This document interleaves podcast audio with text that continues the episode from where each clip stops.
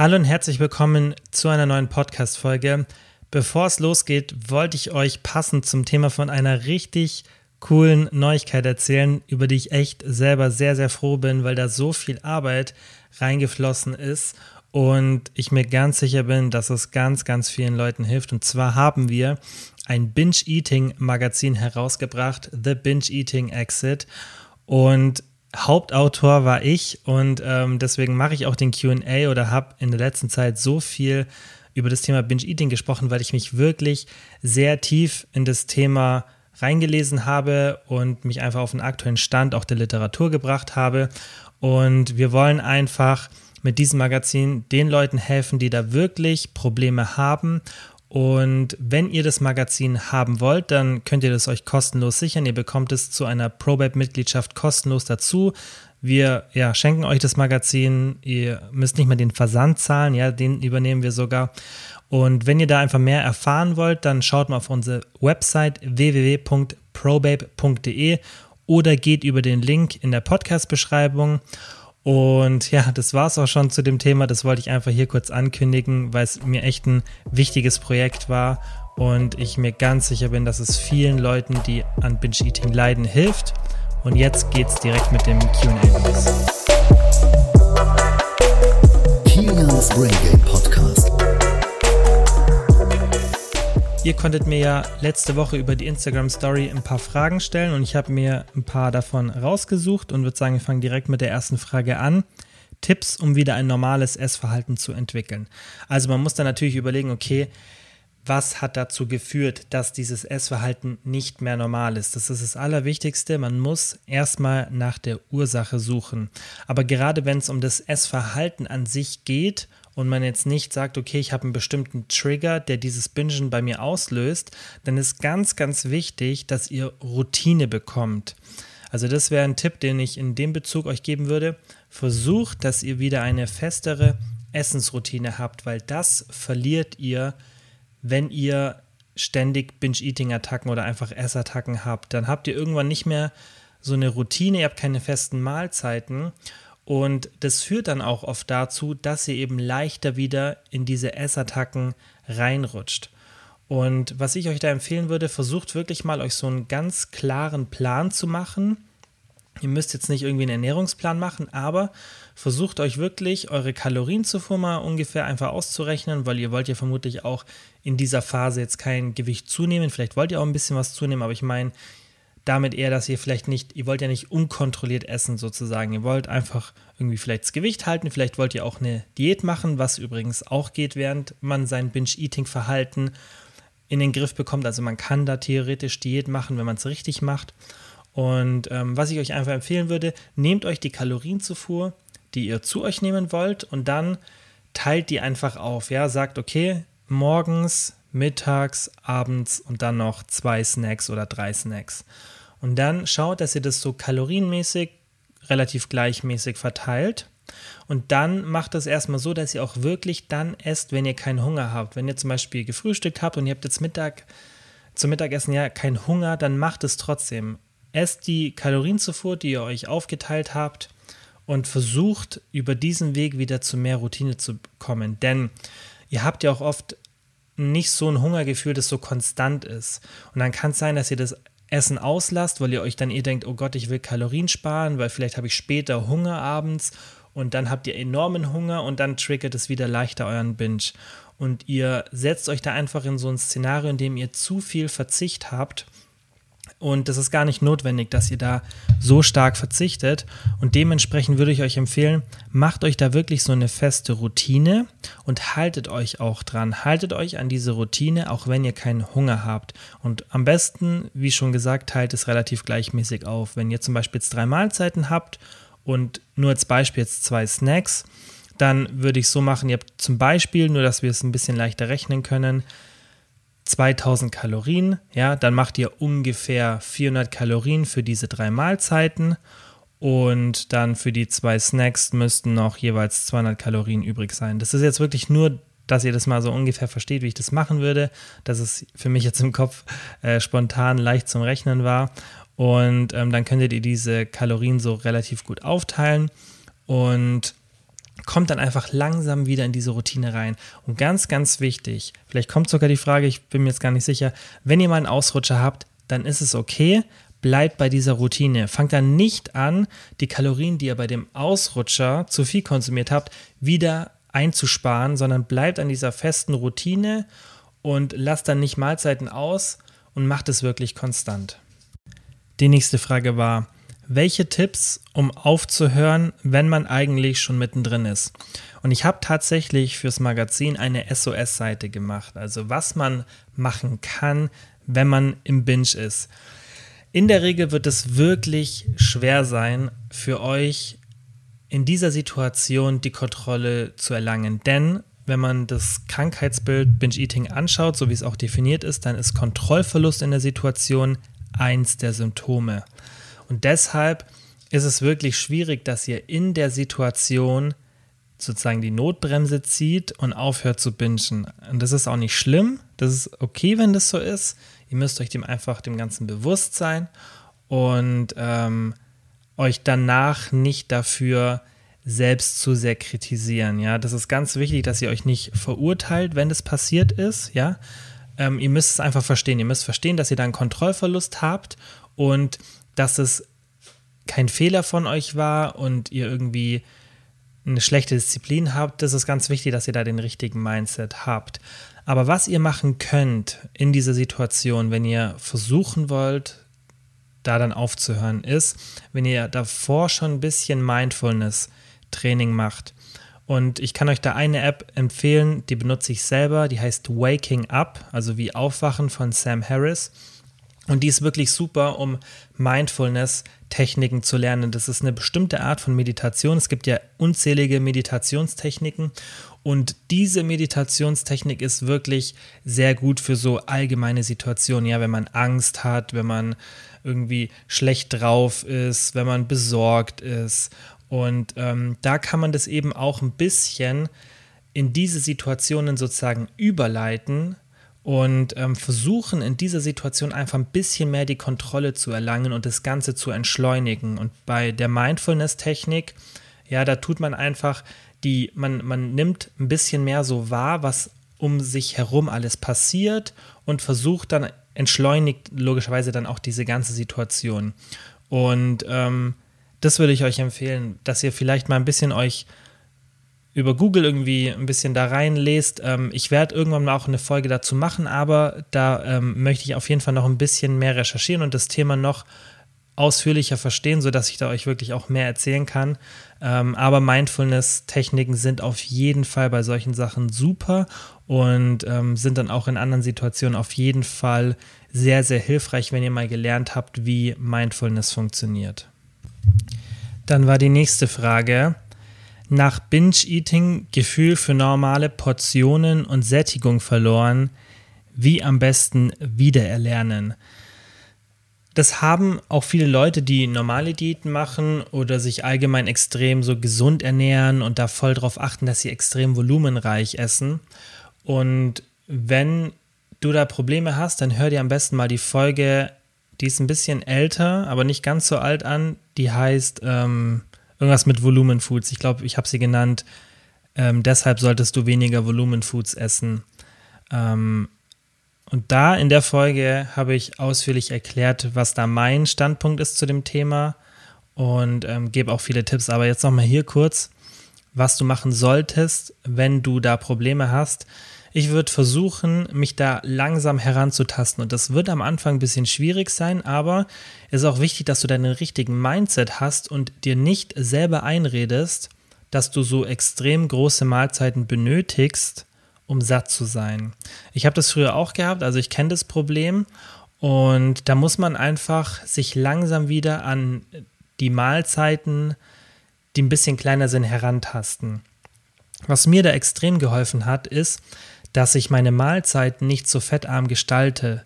Und das führt dazu, dass du einfach ein bisschen mehr Geschmack hast und auch die Sättigung einfach ein bisschen besser ist. Und allgemein nochmal zum Thema Sättigung habe ich zwar auch schon ein paar Mal erklärt, aber nochmal eine Kombination von Protein, also wirklich viel Protein, Ballaststoffen, moderat Kohlenhydraten und nicht zu wenig Fett ist super, weil dann hat man einfach eine langsame Magenentleerung, man hat nicht diesen extremen Blutzucker-Crash, ja, dass einfach der Blutzuckerspiegel ansteigt, ähm, nachdem man Kohlenhydrate gegessen hat und dann wieder absinkt.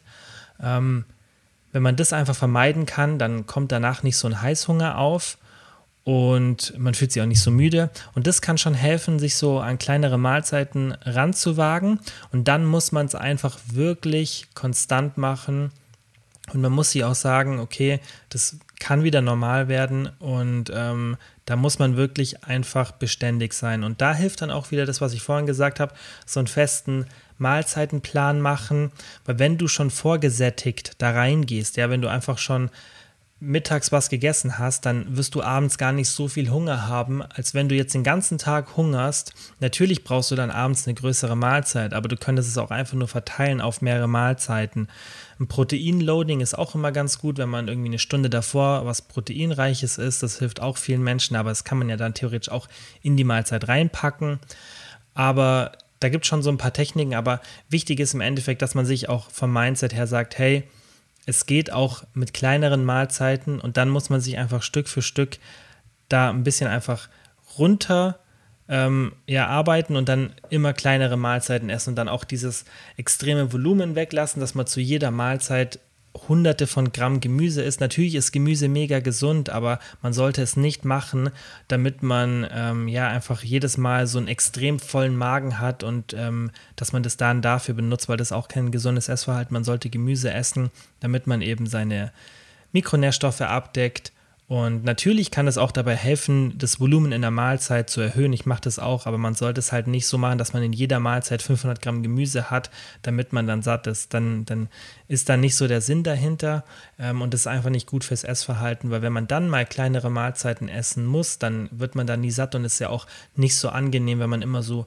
ja, ein Kilo Mahlzeiten isst. Ähm, das ist ja auch körperlich dann anstrengend und ähm, das dann auch mehrmals pro Tag macht. Und deswegen verstehe ich, dass, dass da viele weg wollen. Und die Folge, als ich die aufgenommen habe, die war auch bis heute eine der meistgehörtesten Folgen. Also da haben scheinbar echt viele Leute ein Problem damit, davon wegzukommen. Also hör dir am besten nochmal die Folge an, falls du es noch nicht gemacht hast. Und dann, wie gesagt, taste dich so langsam da heran. So, und die letzte Frage für heute. Was tun, wenn man mit gesunden Lebensmitteln Essattacken bekommt? Sorry für diese kurze 30 Sekunden Unterbrechung, aber ich wollte noch mal sagen, dass ich mich so, so freuen würde, wenn du den Podcast in deiner App abonnierst. Ich kriege so viele Nachrichten, besonders auf Instagram von Leuten, die sich bedanken, dass der Podcast ihnen hilft. Und das Einzige, was ich mir wünschen würde als Gegenleistung, dass ihr den Podcast abonniert. Ihr müsst nichts machen. Ich weiß, dass viele den Podcast regelmäßig hören, ihn aber nicht abonnieren. Und wenn ihr den Podcast in eurer App abonniert, dann hilft es enorm dabei, dass der Podcast wächst und ihn mehr Leute entdecken. Und dann profitiert auch ihr wiederum davon, dass ich durch einen bekannteren Podcast besser in der Lage bin, sehr bekannte Leute als Interviewgäste in den Podcast einzuladen und dann haben wir hier einfach coolen Content, von dem ihr profitiert. Und wie gesagt, würde ich mich einfach mega freuen, wenn ihr den Podcast abonniert und jetzt geht's direkt weiter mit der Folge. Das ist auch ganz normal, also da bist du auf jeden Fall nicht alleine und da würde ich genau die gleichen Prinzipien anwenden, über die ich sonst auch immer spreche. Es ist wichtig, dass man die Ursache findet für die Essattacken. Und es ist wichtig, dass man dann eine Essensroutine bekommt und einfach konstant an sich arbeitet.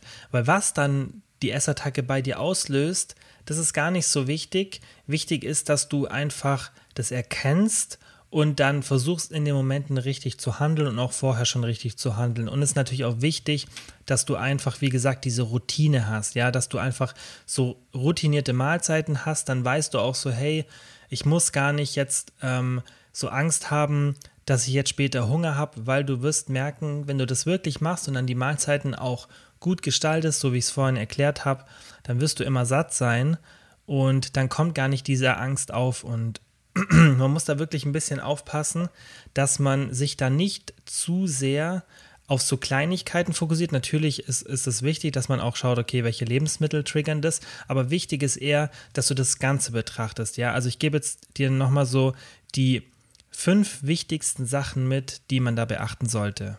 Nummer eins ist eine schlechte Stimmung. Das führt bei vielen dazu, dass sie eben in dieses emotionale Essen reinverfallen, ja, und es läuft relativ simpel ab. Man ist schlecht gelaunt oder irgendwie ängstlich oder hat so leichte depressive Verstimmungen und dann möchte man diesem negativen Gefühl aus dem Weg gehen und flüchtet sich in Essen. Man, manche flüchten sich ja auch in andere Sachen, ja, aber manche flüchten dann einfach in Essen. Und das muss man einfach erkennen und dann in der Situation was anderes machen, als eben zu essen. Ja, man kann dann sich auf die schlechte Stimmung fokussieren. Man kann auch da so Mindfulness-Techniken benutzen oder was immer super ist, einfach irgendwas anderes machen, was einem in dem Moment ein bisschen Halt gibt oder auch ja einfach Glückseligkeit sozusagen bringt, irgendwas mit Freunden, mit Freunden reden, mit der Familie reden, irgendwas, was dich in dem Moment davon abhält, dass du eben eine Essattacke hast, weil was normalerweise für ein Problem entsteht, wie so, so Leute ja dann auch durch die schlechte Stimmung in das Binge-Eating reinrutschen, ist, man ist schlecht gelaunt, dann isst man, dann hat man eine Essattacke, dann ist man danach noch schlechter gelaunt, beziehungsweise frustriert, traurig, wütend auf sich selbst, ist wieder schlecht gelaunt dadurch, hat die nächste Essattacke, ist noch frustrierter und dann geht dieser Kreislauf ewig weiter. Ich habe auch im Magazin über das ich vorhin im Intro gesprochen habe, so eine Grafik erstellt, wo ich das genau erklärt habe. Und ähm, ja, so läuft es dann normalerweise ab. Und deshalb ist es wichtig, dass man da früh genug eingreift. Und selbst wenn es dann nicht jedes Mal passiert, ist halt wichtig, dass man das erkennt, dass es bei dir, wenn es so ist, die Essattacken auslöst und dass du dann weißt, okay, die schlechte Stimmung führt dann immer dazu, dass ich dem ausweiche und esse.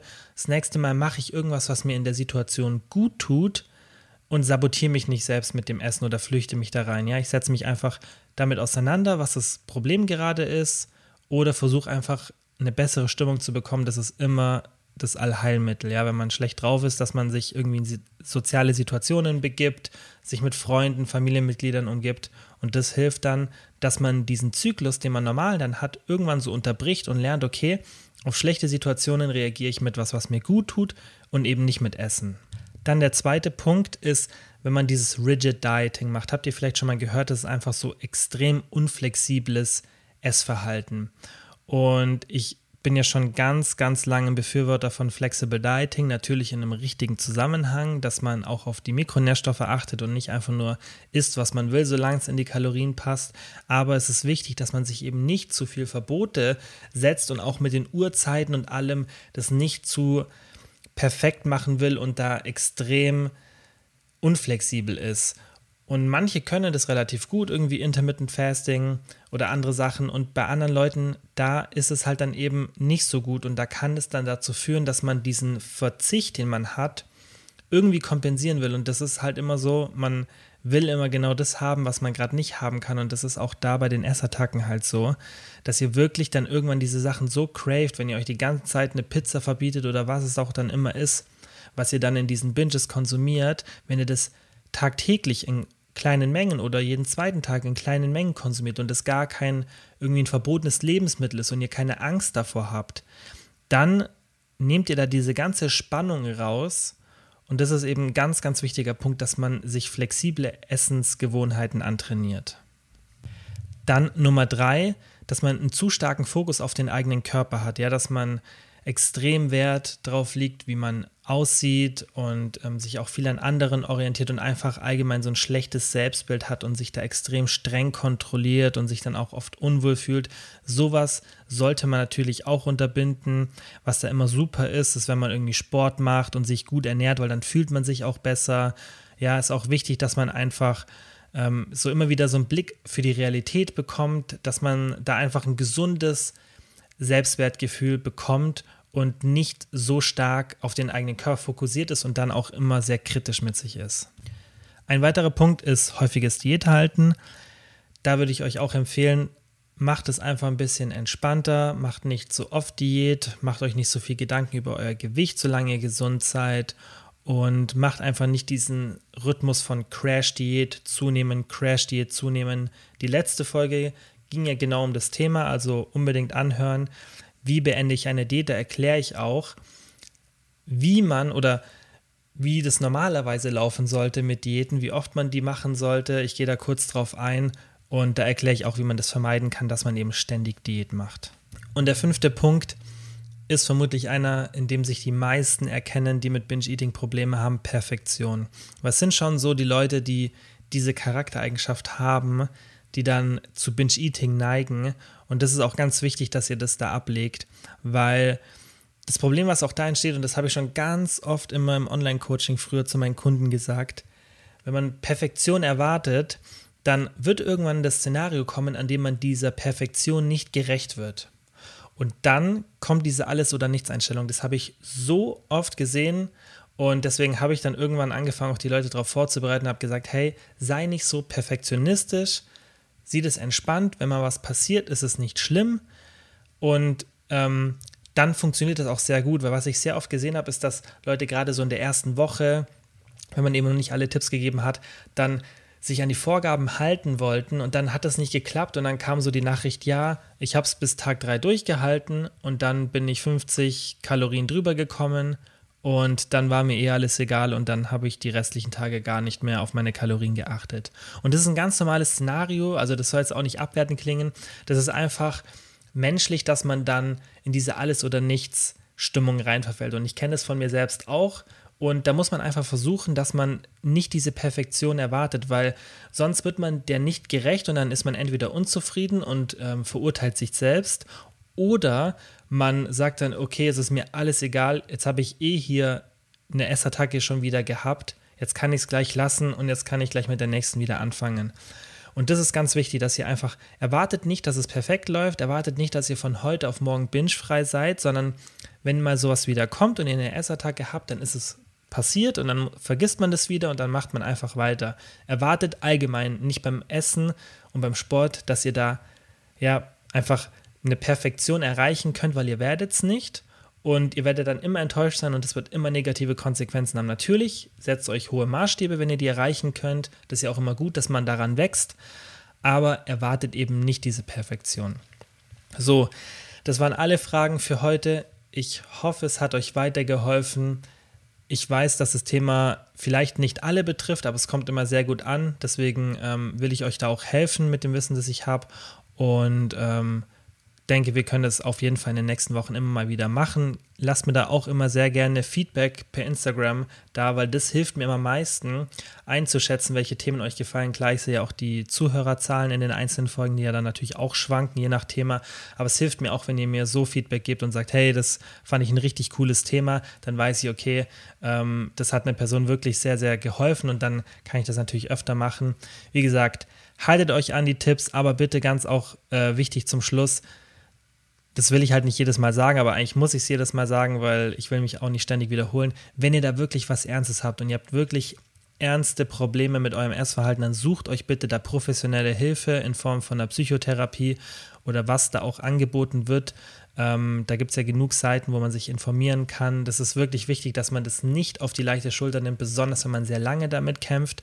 Ich weiß aber auch, dass viele Leute ewig lang auf den Platz warten müssen, bis man da eine Therapie bekommt. Und wir haben ja auch schon hier im Podcast zwei Leute gehabt, Vero Nati, die darüber gesprochen haben. Und ich glaube, bei beiden hat es sehr lang gedauert ähm, dass man da überhaupt mal irgendwo jemanden herbekommt, wo man ähm, einfach dann in Therapie gehen kann und ähm, da Hilfe bekommt. Und deshalb will ich ja auch mit dem Content helfen, weil viele dann auch gerade so eine Überbrückungszeit haben oder gleichzeitig dann noch was so zu Hause dazulernen wollen, weil eine Therapie hat man ja oft nur einmal pro Woche und dann ist ja immer super, wenn man sich nebenbei noch zu dem Thema weiterbildet.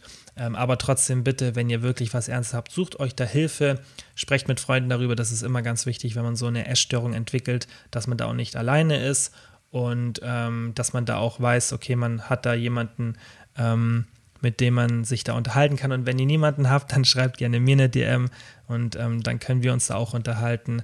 Und dann kann ich euch vielleicht auch ein bisschen helfen mit der Erfahrung, was ich jetzt mittlerweile habe, ähm, dadurch, dass ich ja vielen Leuten da schon Tipps gegeben habe.